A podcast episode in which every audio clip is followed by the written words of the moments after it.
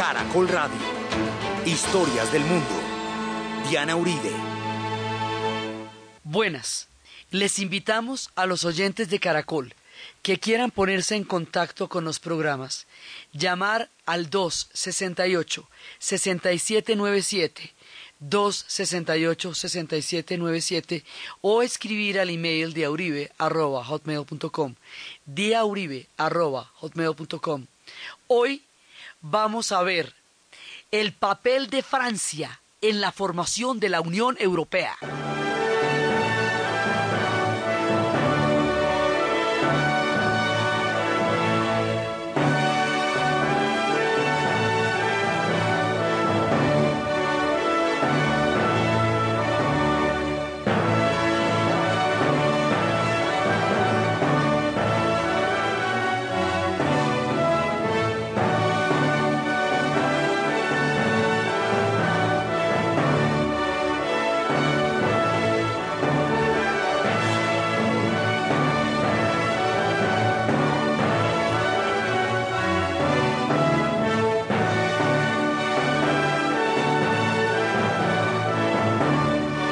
Pasada estábamos viendo la Francia posterior al 68. Estábamos viendo la era posterior a De Gaulle, lo que fue el tiempo de, de Giscard d'Estaing y después lo que va el tiempo de Mitterrand. Estábamos viendo la, el eurotúnel, el momento de la crisis energética, eh, todo lo que va pasando en Francia en los tiempos posteriores durante las décadas de los 70s, 80s hasta llegar a los noventas cuando va cayendo el muro de Berlín. Básicamente sus estampas, lo que estaba pasando en el cine, lo que estaba pasando en la cultura, todo lo que va ocurriendo en esa etapa siguiente de Francia. Francia va a ser absolutamente importante en uno de los proyectos geopolíticos más definitivos del final del siglo XX, porque ese es el proyecto que va a sanar las heridas de más de 1500 años de guerras y de conflictos, la Unión Europea. Al final del programa anterior, estábamos viendo cómo con la caída del muro de Berlín, que fue donde quedamos, ya era posible una Europa unida, porque con una Alemania dividida, esto no era, era un proyecto cojo, solamente la mitad estaba ahí. Pues para que esto ocurra, los europeos hacen una cantidad de aprendizajes de su propia historia después de haberla repetido infinita cantidad de veces. Después de todas las guerras que hemos visto nosotros entre Francia e Inglaterra, después de la época de los reyes malditos, después de las épocas de las guerras religiosas ya con Inglaterra, después de la reforma, después de todo eso, había una idea primigenia y original una idea que tenían desde los tiempos de Carlomagno, una idea de cuando Carlomagno había entregado a, a sus dos hijos los territorios y que algún día harían un, un bloque junto, una idea original de la Unión Europea. Por eso el edificio de la Unión Europea, el más importante de todos en Bruselas, se llama Carlomagno, porque históricamente la idea viene desde ahí. La idea de Europa viene desde la mitología griega, de una hermosa musa bellísima que se llamaba Europa, de la que Zeus se va a enamorar. Y como Zeus era un tipo recursivo y truculento, la va a raptar en forma de toro y se la va a llevar a donde no la ven, a, a las islas de Creta y de Minos. Y su padre enloquecido la va a buscar y la va a buscar y la va a llamar.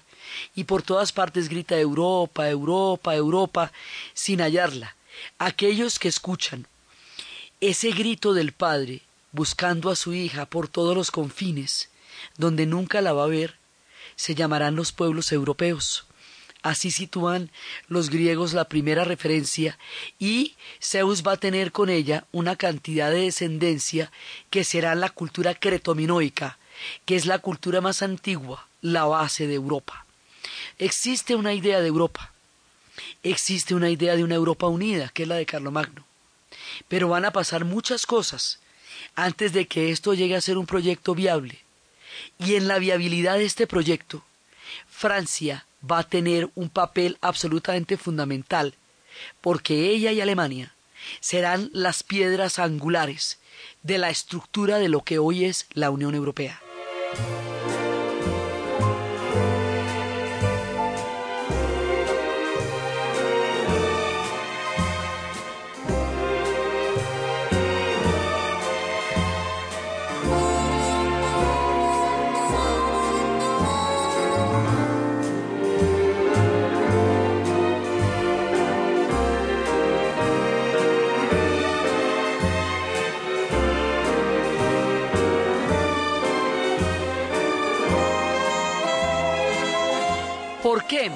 Porque Francia y Alemania, los dos grandes enemigos, aquellos que realmente se habían hecho una cadena de guerras por los territorios de Alsacia y Lorena, que habían empezado desde cuando los alemanes derrotan a los franceses en la batalla de Sedan y les quitan Alsacia y Lorena y los humillan en tiempos de Napoleón III, y luego los franceses los humillan y les quitan Alsacia y Lorena en la Primera Guerra Mundial, y luego, durante la Segunda Guerra Mundial, los alemanes les vuelven a quitar Alsacia y Lorena y los van a, a invadir.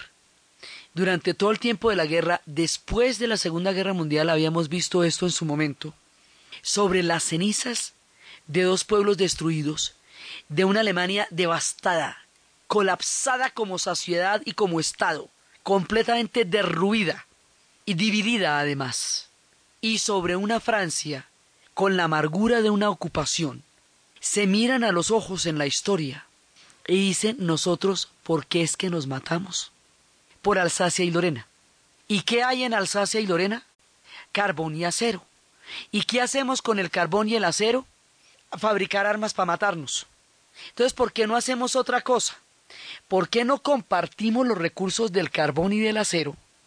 Y más bien utilizamos eso para desarrollarnos para salir de la olla, para crear una industria que nos saque adelante las economías, compartimos esos recursos juntos y creamos una nueva forma de convivencia porque le hemos dado a la humanidad 70 millones de muertos en dos guerras mundiales y esto es una verdadera vergüenza y se nos fue la mano y nos pasamos de toda pasadez. Entonces hay un momento en que experimentan un sentimiento de profundos fracaso, de inutilidad, de mantener una guerra de venganzas que a, los lados los ha llevado al fondo del abismo. Y es en ese momento cuando resignifican el paradigma, no nos vamos a matar por esto, vamos a compartirlo y a desarrollarnos juntos. Ese es el origen de la Unión Europea, el pacto del carbón y del acero. Y eso lo van a concretar dos personajes que se llaman Schuman y Monet. Y por eso la plazoleta más importante de Bruselas, que es la sede de la Unión Europea, se llama la plazoleta Schuman. Y son Alemania e, y Francia los dos más acérrimos enemigos. Durante el finales del siglo XIX y comienzo y mi primera mitad del siglo XX, los que van a de donde va a partir la iniciativa que va a definir el rumbo de lo que hoy es una de las fuerzas geopolíticas más influyentes del mundo actual, Europa, la Unión Europea. Ahora, como los europeos, hoy por hoy son sociedades bollantes, son grandes potencias, son pueblos eh, con capacidades de financiación, de generación de proyectos, de libertad de fronteras, de una cantidad de cosas, nos parecería que siempre estuvieron en una condición tan ventajosa y que la Unión Europea nació como una fuerza rica y poderosa en primera instancia. No, la Unión Europea nace es de las cenizas, de las heridas, de la pobreza, como una solución a una situación histórica terrible. Las grandes y maravillosas soluciones muchas veces salen de los tiempos más pesimistas. Entonces se ponen de acuerdo ellos dos. La primera parte del pacto lo van a hacer con Italia, lo van a hacer con los Países Bajos. Son, eh, son unos primeros que van a arrancar. Francia, Alemania, Italia, Bélgica, Holanda, Luxemburgo. Pare de contar. Los primeros. Primero, Francia, Alemania. Luego, los primeros seis. Pero en esta época, habíamos hablado, se va a crear un mercado común. Más adelante va a entrar Inglaterra y luego va a entrar Irlanda y luego va a entrar Dinamarca. Entonces ya tenemos a Inglaterra ganada para este bando, que Inglaterra siempre ha tenido una política claramente separatista del rumbo del continente, aunque su vida esté totalmente metida en la historia de Europa. Entonces va a Inglaterra. Ya después, y aquí se nos va mejorando un poquito la situación, pero todavía, mientras esté Europa dividida por la Guerra Fría, esto todavía es un proyecto parcial. Más adelante, a medida que los países hayan superado sus conflictos, van a poder entrar. Entonces, los siguientes que entran ya en los ochentas son los griegos. Y después de los griegos, los griegos tienen que atravesar sus dictaduras, sus guerras civiles, todo para poder entrar a la Unión Europea. Y después de que entran los griegos, superadas las dictaduras de Franco y del tirano Salazar, van a entrar los españoles y los portugueses.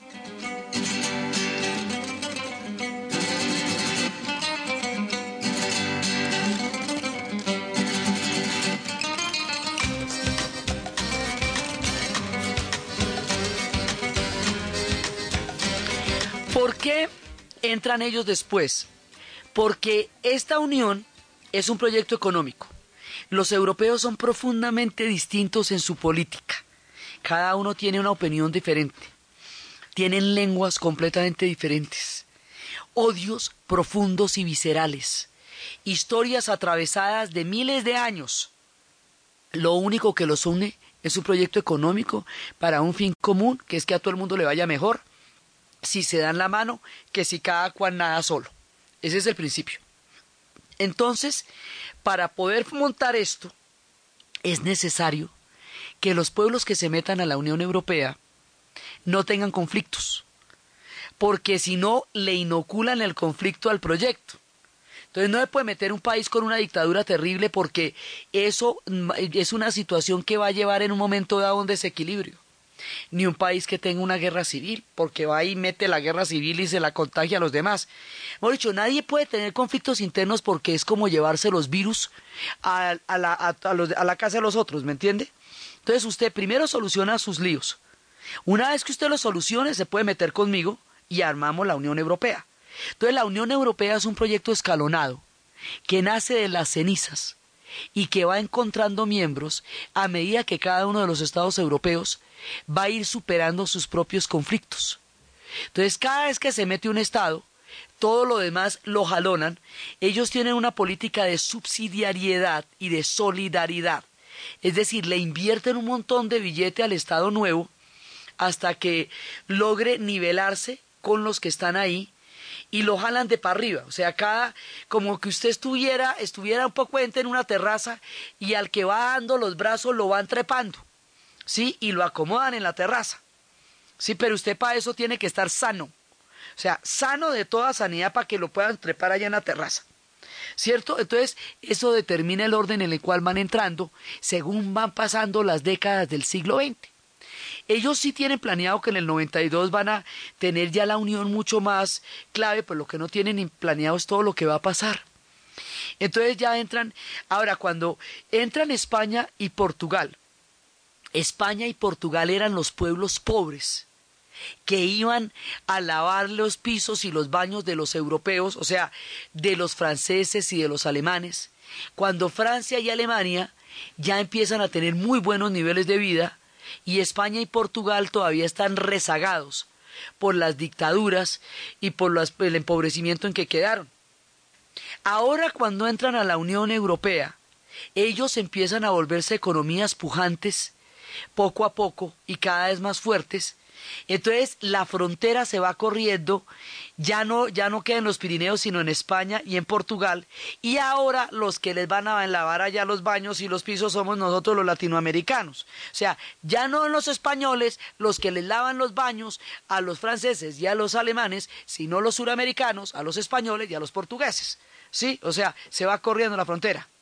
Sí, ese tema después lo vamos a tratar en forma que son los emigrantes. Lo que va a pasar después. Cada país de estos va abandonando un ciclo de pobreza y va entrando en un pacto económico que a todos los va sacando poco a poco de sus respectivos eh, momentos de pobreza y de atraso, en muchos sentidos. Entonces, la Unión Europea va jalonando como una gran regata, como una gran caravana, y para ir cogiendo rumbos comunes, ¿sí? Pero mientras Alemania estuviera dividida, siendo Alemania fundadora con Francia de la Unión Europea, esto todavía era un proyecto parcial. Lo que estábamos viendo la vez pasada es qué pasa cuando cae el muro de Berlín. O sea, ya tenemos, ya cuando Inglaterra se ha metido, Inglaterra ya, este, ya existe el túnel que une Inglaterra y con Francia. Ya en el momento en que se mete Inglaterra y en el momento en que se mete Irlanda, las salidas regionales le permiten soluciones a conflictos que como estados nacionales no lo tenían. El conflicto entre Irlanda e Inglaterra no tenía ninguna solución hasta cuando la Unión Europea da una alternativa regional y es posible ya que empiecen a encontrarse. Pero cuando cae el muro de Berlín, en ese momento Europa se puede unificar. Porque si esto es un pacto económico y una parte de Europa es capitalista y la otra parte de Europa es comunista, el punto que une a la Unión no se puede dar sino en un solo lado del, del, muro, que es el lado de los capitalistas. En el lado de los comunistas no hay ninguna manera.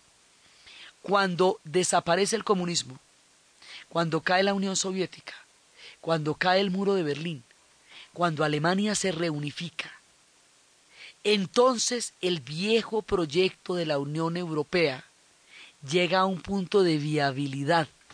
El proyecto es muy antiguo, pero solo entonces las condiciones se dan.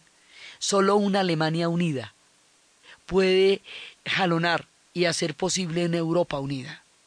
Entonces, ahora sí se puede hacer una Unión Europea. Entonces, ya que ahora sí se puede hacer, entonces pongámonos manos a la obra. Lista la Unión Europea, Alemania se reunificó. Ahora vamos a tratar de hacer una moneda conjunta, el euro.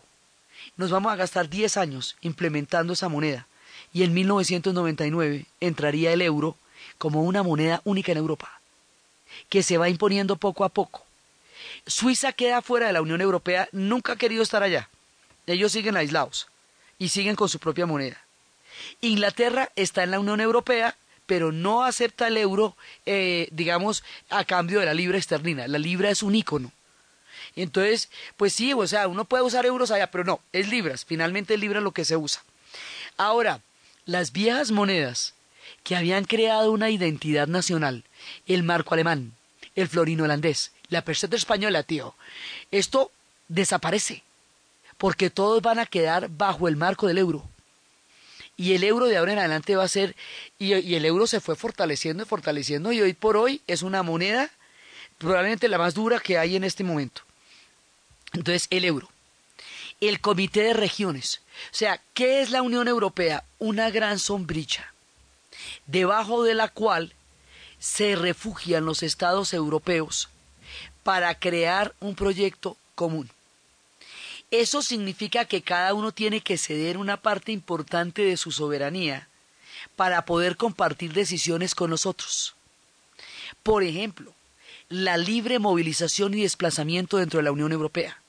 Los miembros de los estados de la Unión se pueden desplazar de un país al otro sin fronteras, porque son ciudadanos europeos. Más adelante vamos a establecer un visado para todos los pueblos que tienen esa están dentro de la Unión. A ese visado lo vamos a llamar la visa Schengen. Entonces, los que se van a meter en una, porque es que se trata de que usted entra por una sola frontera y al entrar por una sola frontera ya se puede mover por todas. O sea, usted no tiene ni una visa para España, una para Francia, una para Holanda, una para Italia. Usted tiene una visa Schengen. Con esa visa Schengen Puede entrar a Francia, Italia, España, a Portugal, a todos los países miembros de la Unión Europea. ¿Sí? Entonces, esto es un proyecto de integración fronteriza, de integración económica, de integración regional, de integración de trabajo. Entonces vamos a, a poder medir quién va a hacer qué. Entonces, por ejemplo, las fresas maduran primero en España, pero quedamos en que los franceses son los que van a poner las fresas de la Unión Europea. Entonces, cuando maduren las fresas en Francia, ellos ponen las fresas. Es un pacto con, eh, agrícola. El pacto agrícola se había hecho tiempo atrás, pero es de los primeros pactos.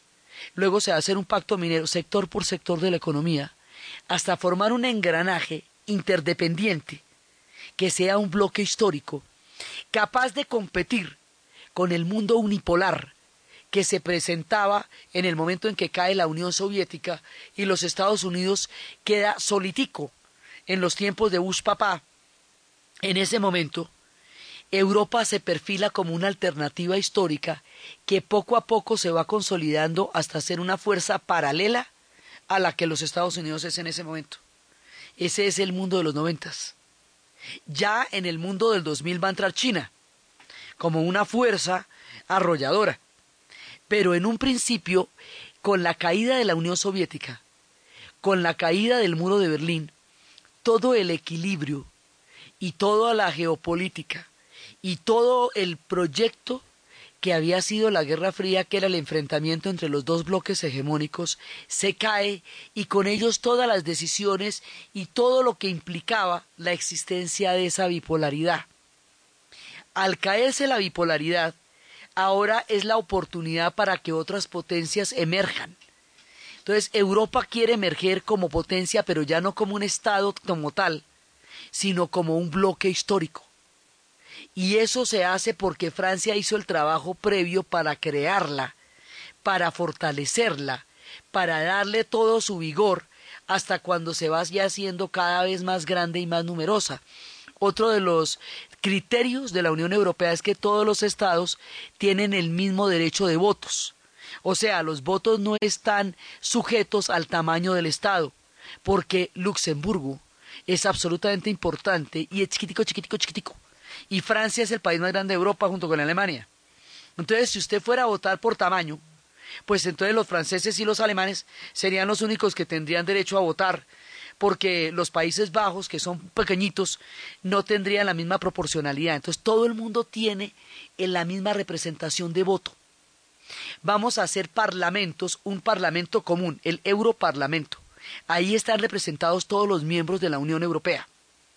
Ese Europarlamento tiene presidencias rotativas. Cada tanto le toca a un país, para que nunca haya un país que se vaya a volver hegemónico con otro. ¿Sí? Entonces, eh, eso lo van rotando. ¿En qué lengua vamos a hablar? En todas.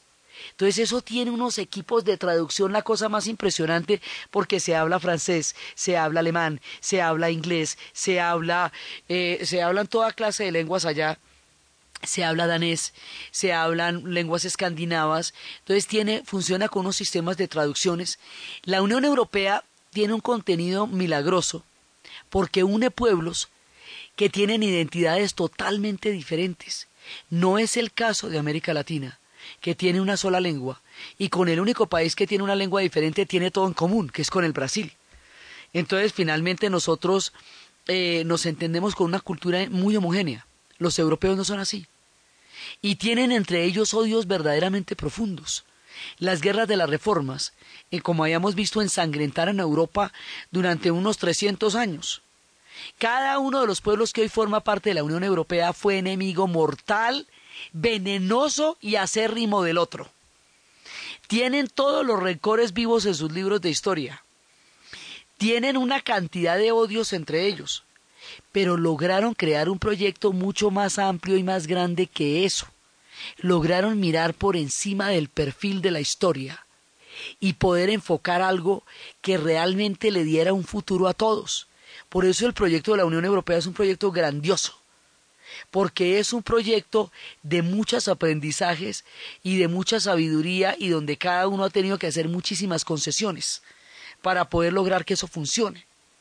Entonces, y el motor de eso es Francia y Alemania. O sea, ellos son los que, los que la pusieron. Cuando ya todo está listo, entonces en 1992 se hace el Tratado de Maastricht. El Tratado de Maastricht sella la existencia de la Unión Europea.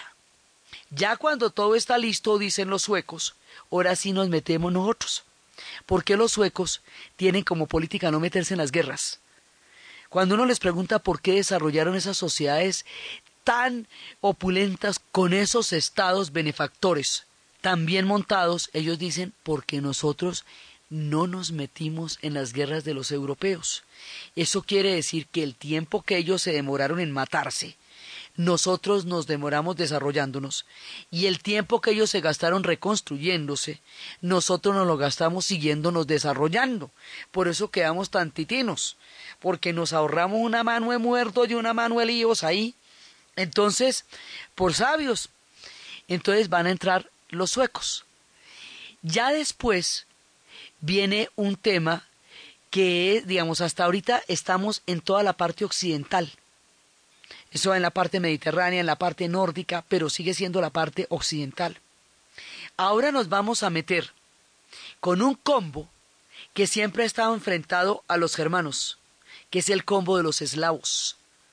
Siempre habíamos visto que había un enfrentamiento entre los eslavos y los germanos que atraviesa las dos guerras mundiales, que atraviesa las dominaciones y todos los diferentes proyectos de sometimiento de los europeos los unos a los otros. Entonces, siendo Alemania la, la coequipera del gran proyecto, esos son los hermanos, ahora vamos a meter a los eslavos aquí, una vez que haya caído el telón de acero, una vez que se haya terminado la Guerra Fría, el pacto de Varsovia, todo eso, entonces vamos a meter a los estados que más posibilidades tienen y ahí vamos a meter a un estado al que todo el mundo le debe cada santo una vela, porque todo el mundo ha sido responsable de su desgracia y porque todo el mundo ha sido sobre todo responsable de su abandono y ahora le dan la mano y lo forman parte de un Estado europeo, Polonia.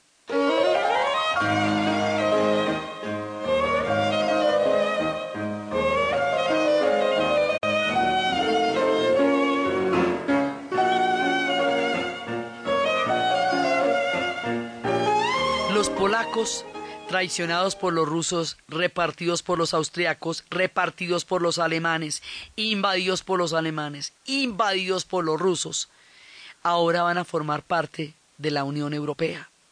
Y con los polacos van a entrar también los checos y los húngaros.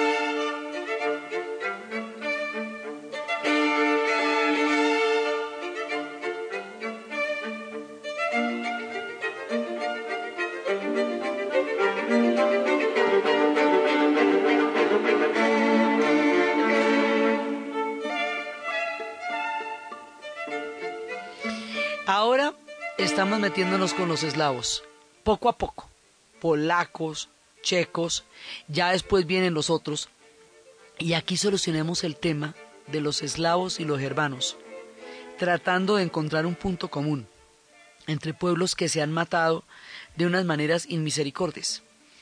Y así van entrando los demás estados, va entrando Malta, va entrando Chipre, que está, digamos, un pedazo de Chipre la parte griega forma parte de la Unión Europea, la parte turca no forma parte de la Unión Europea.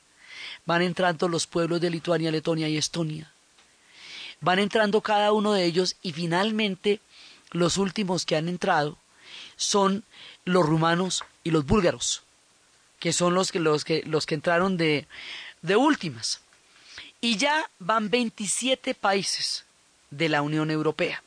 Entonces, cuando ya tienen una flota de 27 países de la Unión Europea, entonces, ¿para dónde va eso? Entonces, es cómo interactúan entre ellos. Ellos tienen su bandera, tienen su himno. El himno es la canción de la alegría con la que abrimos. Se pusieron de acuerdo en que esa va a ser el himno de la Unión Europea. Tienen la bandera azul con las estrellas de los estados originales en la época de Maastricht tienen la movilización de fronteras, la disponibilidad libre de trabajo entre ellos, que pueden acudir de un lado al otro y pueden, o sea, en tanto ciudadanos comunitarios ellos se vuelven partes de un club. Haga de cuenta que usted tiene un club donde usted tiene una membresía que le da derecho a la piscina, al sauna, al restaurante, a la, a la cancha de golf, ¿sí? a todos los servicios del club y usted allá tiene acción y usted allá tiene cuenta abierta. Eso es la Unión Europea, es un proyecto del Club de los Europeos para que todos puedan beneficiarse mutuamente los unos de los otros. Ahora, estos son los pueblos que se inventaron los estados nacionales.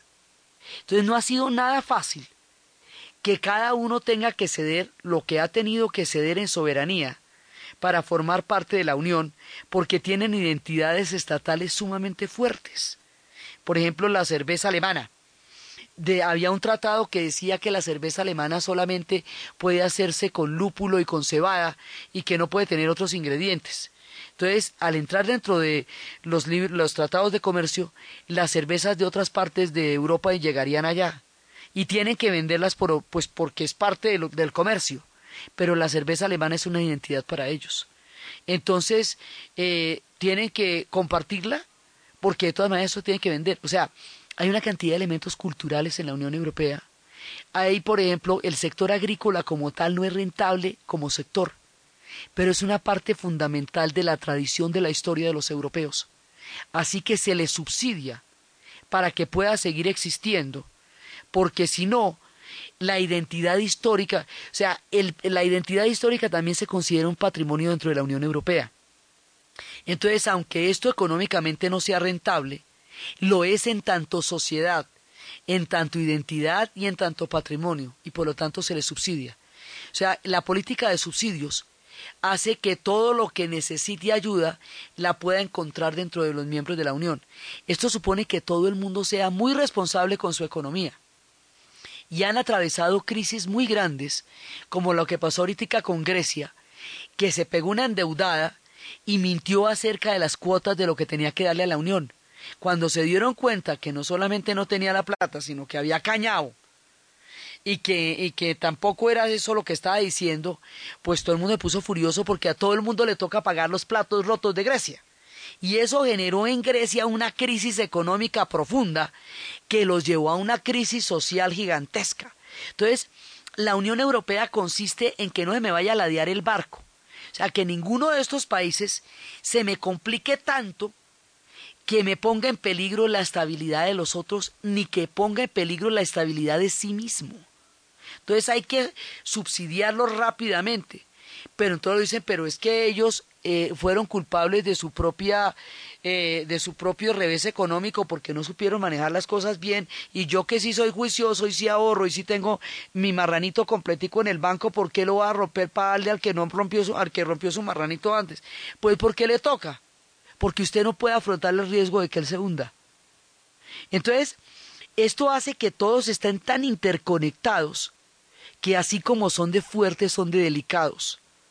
Porque un tema como la crisis económica que se desarrolló a partir del tema inmobiliario el año pasado y el antepasado sacude los cimientos de la Unión Europea. Y cuando empieza todo el problema de los bancos que los estaban haciendo desde Islandia y empiezan a afectar a toda la, a toda la banca, ahí toca tener unas políticas sumamente delicadas, porque esto se puede hundir en bloque como se salva en bloque. Entonces, tienen que estar todos muy vigilantes de la situación económica del uno y del otro. Los húngaros también están en una situación parecida a la de los griegos. Los pueblos de Europa del Este entran a la Unión Europea con una profunda desventaja histórica, mucho mayor que los otros. Luego van a pasar un poco de años mientras todavía hay que subsidiarlos. Y ellos todavía no dan los topes que se necesita entonces hay que ser delicados en ese momento de la situación. Y aún así los pueblos de Europa del Este sienten que ellos no son los que deciden en la Unión Europea, que a ellos les desmantelaron sus industrias, como es el caso de Rumania, a cambio de trabajo de migración en España. O sea, ¿por qué las industrias? Pues que Rumania tenía el armamento del Pacto de Varsovia. Entonces desmantelaron todas esas fábricas y con ellas la contaminación que hacía de Rumania una cosa irrespirable pero le quitaron todo el empleo a los rumanos. Entonces los rumanos ya no tienen fuentes de trabajo en Rumania, entonces les dieron permiso migratorio para España. Pero en España son tratados de una manera humillante y ellos también son europeos, tan europeos como los españoles, que también fueron mucho tiempo pobres, y una lengua romance, como los españoles, es la que hablan los rumanos. Entonces, tratar de mantener los equilibrios dentro de la Unión Europea siempre es un tema delicado, porque en cualquier momento pasan este tipo de cosas. Ahora, usted los puede ver desde sus problemas, que es esta tensión permanente entre cualquier tipo de desequilibrio, o los puede ver desde sus ventajas, que es todo lo que han superado. Y lo que han superado es una cosa inmensa, porque han superado los conflictos más grandes para llegar ahí. Para que exista la Unión Europea tiene que existir primero un Estado de Derecho, que es lo que se inventan y patentan los ingleses, una separación de poderes, que es lo que los franceses, a partir de Montesquieu y de toda la historia que hemos visto con ellos, le han dado a Europa. Los franceses, cuando empezaron con la separación de poderes, en tiempos de Montesquieu en la Ilustración, cuando lo llevaron a cabo, después van a dar una de las claves de los estados de derecho, porque resulta que si usted tiene un poder que es más fuerte que los otros, eventualmente ese poder se puede tragar a los demás y llevar algo a cualquier forma de dictadura o de totalitarismo. Para hacer la Unión Europea, no solamente tuvieron que superar las guerras religiosas, no solamente tuvieron que superar las guerras geopolíticas, sino que tuvieron que superar el fascismo y el nazismo, que era la parte más complicada de todas porque ellos experimentaron el totalitarismo de la manera más aterradora como un pueblo alguno lo haya podido entender. Ellos vivieron el fascismo y la ocupación.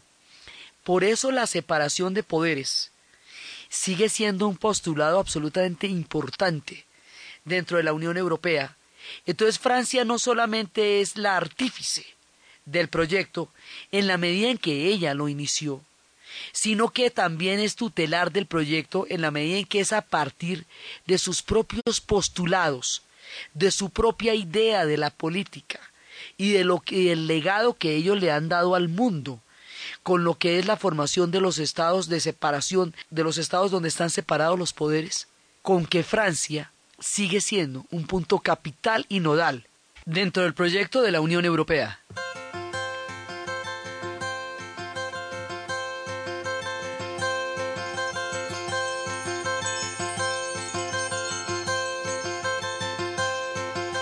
Marilou repose sous la neige. Et je me dis, et je me redis de tous ces dessins d'enfants que neige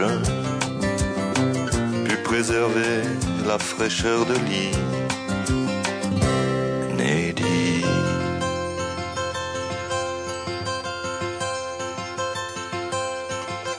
de Malou en bande dessinée. Je parcourais les bulles arrondies. Lorsque je me vis exclu de ces jeux érotiques, j'en fis une maladie. Francia va creando toda esta estructura a través de su propia formación política y de la manera como va formando a los europeos a través de su propia historia. Sí, eso es una cosa fundamental. Y claro, ellos van a tener profundas divisiones respecto, por ejemplo, a la guerra de Irak. Algunos, eh, en el caso, Inglaterra va a apoyar a los Estados Unidos y restrictamente Francia se va a oponer. España en un principio apoyó la coalición de Irak en el tiempo de Aznar, pero luego después de los atentados en Atocha y después de descubrirse la autoría del Al-Qaeda, en tres días pierde el poder eh, Aznar y va a subir Zapatero y Zapatero se alinea con Francia. Digamos, Francia es un polo fundamental ahí. Y más adelante, digamos, ellos se separan de la posición de los ingleses y tienen su propia posición en el continente. Esta Unión Europea, esta Francia que funda y, une la Unión, digamos, todo, hace posible la parte de la Unión Europea, no la hubiéramos podido tener con De Gaulle. porque el proyecto de De Gaulle era Francia por sí misma, Francia como potencia, Francia recuperando su lugar en la historia europea, Francia contra todo el mundo. Francia saliéndose de la OTAN, Francia desarrollando sus propias decisiones sin importar lo que piensen los demás. Esta Unión Europea requiere una Francia capaz de compartir su historia con los demás pueblos europeos. Y ahí es donde hay un cambio de paradigma muy grande que no hubiera sido posible en la era de De Gaulle, porque el interés fundamental de De Gaulle era revalidar a Francia por la manera tan debilitada como había quedado después de la Segunda Guerra Mundial, tanto por la invasión y la división, como por el tratamiento tan poco decoroso que los aliados le habían dado en la posguerra, habiendo sido Francia uno de los artífices de la formación de Europa. Digamos, lo que hemos visto a lo largo de toda la serie es el papel tan fundamental que tiene Francia en la formación de Europa y de Occidente. Y el proyecto más grande que tiene el, el Occidente ahora es la Unión Europea. En ese sentido, eso es una parte fundamental de Francia. Entonces ellos llegan a crear todas estas estos mecanismos. Tienen muchos mecanismos internos de consulta, tienen muchos sistemas de plebiscitos, una cantidad de cosas que se deciden a partir de referéndums cuando son cosas que los afectan directamente a todos y cada uno de ellos va a ver, entonces siguen en el proyecto de crear una constitución, pero no se han puesto de acuerdo en la creación de una constitución. A, la idea se le había ocurrido a mucha gente antes. Churchill hablaba de una especie de Estados Unidos europeos.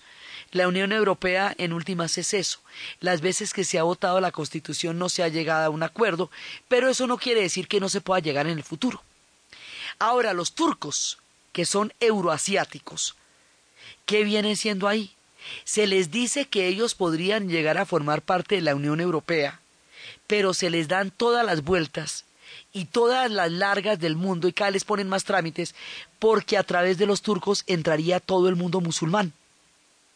Entonces, a ellos les parece aterrador que todo el Islam se les venga legalmente por la vía de Turquía.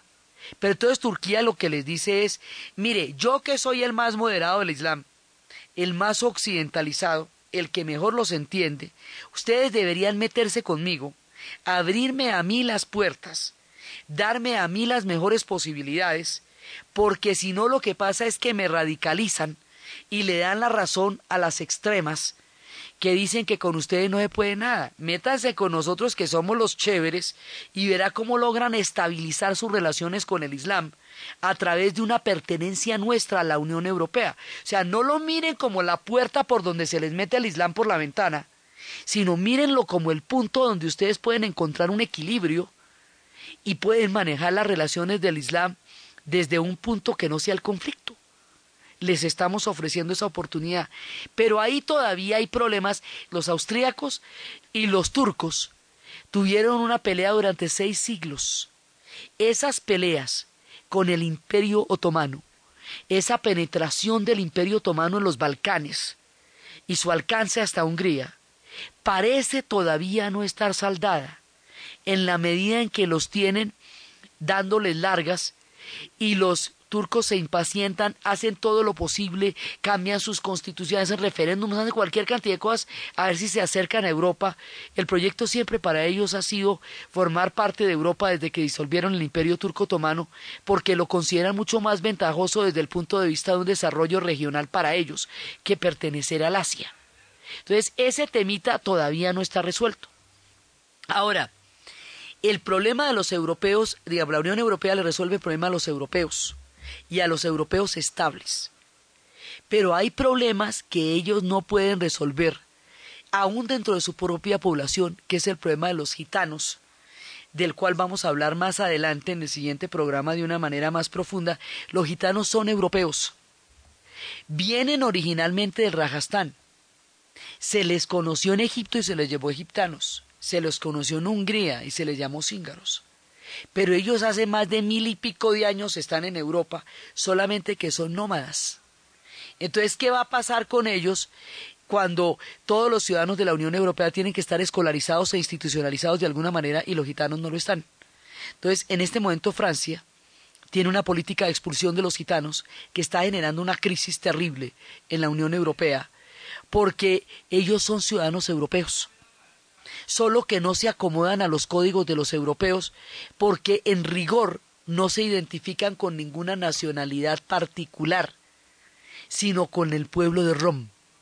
La mayoría son rumanos o son húngaros, pero ellos más que rumanos o húngaros son romini, son del pueblo de Rom y tienen derecho a una forma de vida diferente con la que los europeos todavía no saben cómo lidiar.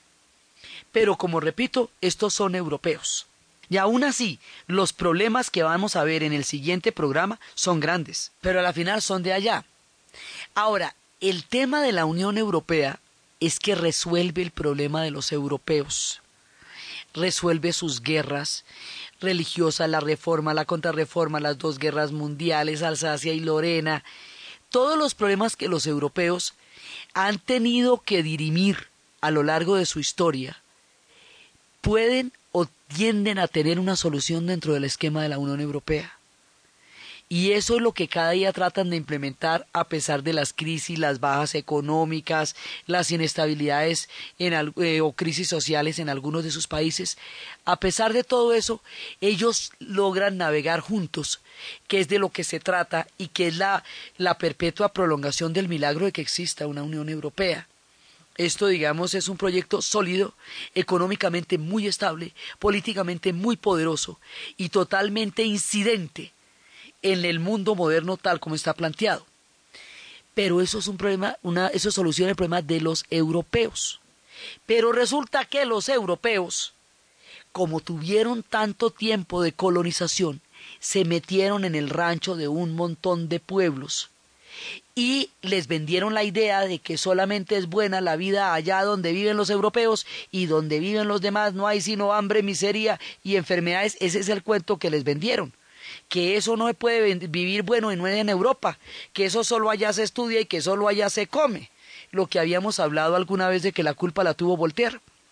Una gran cantidad de pueblos colonizados por ellos se creen esto y viven unas realidades en las cuales sienten que la única solución es llegar hasta la Unión Europea. Esos pueblos están dentro de las fronteras de Europa. Son pueblos árabes, son pueblos africanos, somos los suramericanos, somos una cantidad de pueblos de las periferias, porque esto es un club de, digamos, un club de gente acomodada, de gente bien, rodeada de una cantidad de pueblos que no tenemos una cantidad de viabilidades económicas comparables a los que ellos tienen, entonces usted no puede mantener un club de esos así cerradito, con sus alfombras y sus tapetes y, que, y, sus, y sus sofás, y que no le llegue el resto del combo con el que usted se metió donde nadie lo estaba llamando. Ese tema con los inmigrantes no lo tiene ni de lejos solucionado la Unión Europea y hoy por hoy es su mayor problema y su mayor eh, cantidad de creación de políticas es alrededor del tema de los inmigrantes. La forma como los europeos enfrentan el problema de los inmigrantes y la actitud de Francia al respecto, que en este momento está atravesando por un camino bastante álgido y rayano en límites históricos que no debería trascender de acuerdo con la consecuencia de su propia doctrina, y la forma como se endurecen las fronteras y los tratados, y lo que significa vivir en las barriadas de París, y lo que es para la gente de la Banlieue vivir al otro lado de este mundo europeo en Europa, y lo que significa para los gitanos estar en Francia ahorita, y lo que pasa en el mundo de las orillas, por fuera del milagro de la Unión Europea, pero dentro de sus muros y sus calles, es lo que vamos a ver en el siguiente programa. Entonces, desde los espacios de los pueblos que son capaces de resignificar su historia y cambiar sus paradigmas para encontrar un destino común que les dé un mejor lugar sobre la tierra, desde los espacios de los aprendizajes de lo que significa la Unión Europea, así como desde los espacios de los retos y las profundas dificultades que tienen que abordar para seguir navegando juntos y del papel que Francia tiene en el inicio de este gran recorrido por la historia que significa para ellos ser hoy día europeos en la narración de Ana Uribe, en la producción Jesse Rodríguez y para ustedes feliz fin de semana.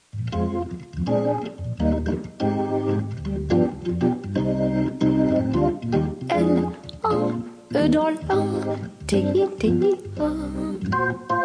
Sur ma Remington portative, j'ai écrit ton nom, sien. L, A, E dans.